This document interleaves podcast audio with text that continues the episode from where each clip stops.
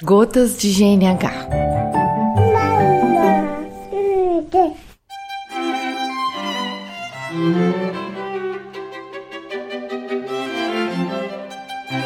Olá, tudo bem?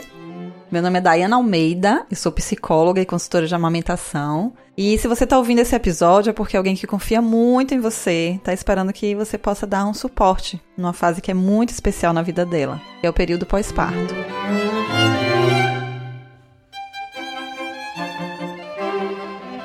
Eu não sei se o bebê já nasceu, se ainda vai nascer, mas uma rede de apoio forte será fundamental para que ela possa atravessar essa fase com mais leveza, e uma das coisas mais importantes e muitas vezes desafiadora é a amamentação. Para muitas mulheres, a amamentação não acontece sem intercorrência, e é nesse momento que ela mais precisa de ajuda.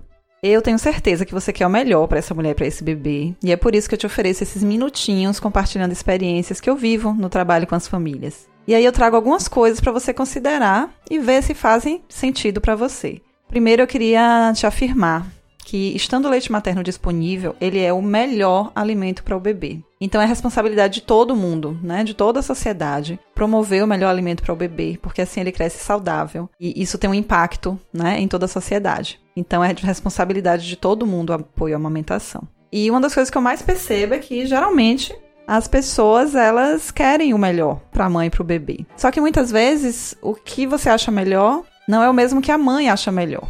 Por exemplo, muitas vezes, quando se vê uma mãe em dificuldade, sentindo dor, sono, um cansado extremo, o primeiro conselho que se pensa em dar é: você não precisa passar por isso, descansa, não sofre assim, dá uma mamadeira com amor que é a mesma coisa. Eu, Diana, realmente acredito que todas as formas de alimentar um bebê, sendo feitas de maneira responsável, digna, amorosa, elas são válidas. Só que amamentar não é só nutrir o bebê. A mãe pode ter motivos que só ela conhece para desejar do fundo do coração que a amamentação ultrapasse os desafios e siga até quando ela quiser. E a mamadeira ela pode atrapalhar muito, muito, muito esse objetivo. Se você quiser saber mais um pouquinho sobre isso, que não vai dar tempo eu falar agora, houve o episódio número 3, que eu tratei especificamente disso. Nesse caso, então, da mãe está disposta a amamentar apesar de todas as dificuldades. Só cabe a quem está ao redor respeitar e apoiar incondicionalmente o desejo dela. A única exceção seria o caso de risco para o bebê, mas nesse caso, só o pediatra é que pode avaliar.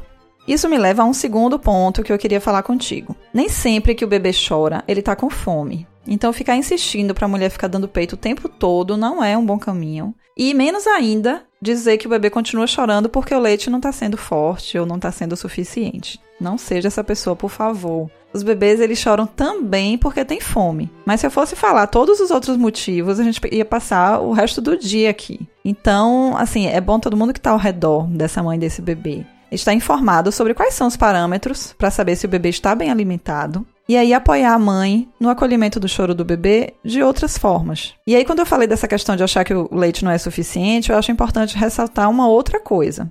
80% da quantidade de leite que o bebê mama, mais ou menos, é produzido na hora. O peito ele não precisa estar tá cheio, não precisa ser grande. Não é isso que vai definir a produção. Então, de novo, na maioria das vezes, essa mãe é capaz de produzir o alimento mais espetacular para o filho dela. Ela só precisa acreditar nisso. E você pode ser aquela palavra de apoio, pode ser aquela pessoa que vai estar tá do lado dizendo: Eu sei que vai conseguir, vamos lá, estou contigo. E aí pode ter certeza de que você será lembrada com muita gratidão para sempre.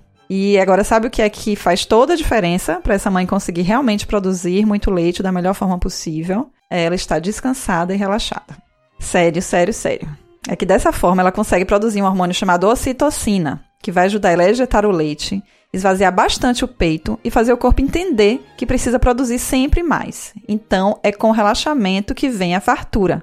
E é aí que você mais pode ajudar. Então você pode dar um suporte em todo o resto para que a mãe precise dar conta só do bebê. Então você pode providenciar a comida, a limpeza da casa, o pagamento das contas, a reunião do condomínio, a dispensa da visita chata. Então sempre lembre que mamãe descansada é o bebê feliz. E aí, depois que todos esses perrengues passarem e a amamentação estiver indo de vento em popa, eu tenho certeza de que você vai querer olhar para trás e saber que também foi responsável por aquele sucesso. Então seja rede de apoio à amamentação. Você fará um bem para essa família e para toda a sociedade. Eu espero que vocês tenham gostado e podem contar comigo para o que precisarem. Tem a minha página, arroba Gerando Novas Histórias. Então, se tiverem alguma dificuldade, se tiverem alguma dúvida, vamos conversar por lá. Lá tem muita informação também sobre algumas coisas que eu falei aqui. Então, vamos seguir juntas, que o apoio da amamentação é responsabilidade minha, sua, das famílias, de todo mundo. Então é isso, um beijo. Gostei de conhecer você.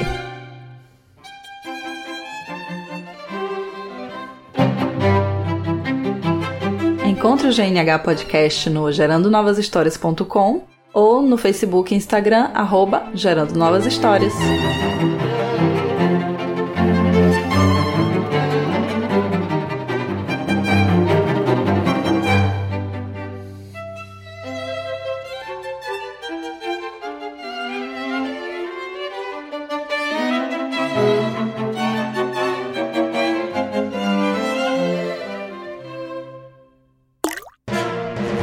Mais um produto com a edição do Senhor A.